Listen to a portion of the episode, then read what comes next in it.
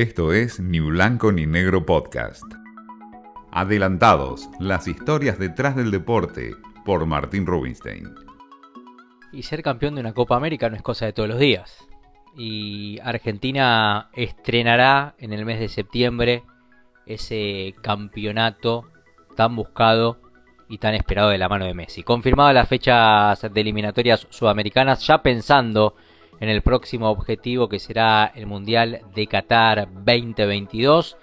Tres fechas en septiembre, Argentina va a visitar a Venezuela el jueves 2, el martes 7, el primero de los dos superclásicos que tendremos en lo que queda de este 2021. El martes 7, Argentina visita a Brasil y el viernes 10 de septiembre recibe a Bolivia. Ya metiéndonos en el mes de octubre, el jueves 7 visita a Paraguay el martes 12 de octubre va a recibir a Uruguay y el viernes 15 también será local ante Perú.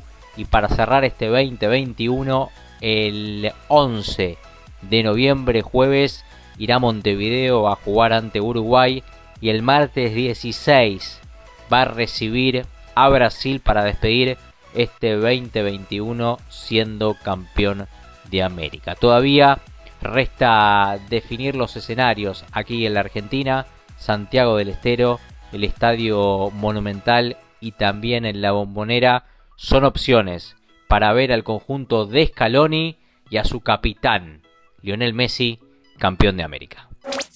Esto fue Ni Blanco ni Negro Podcast.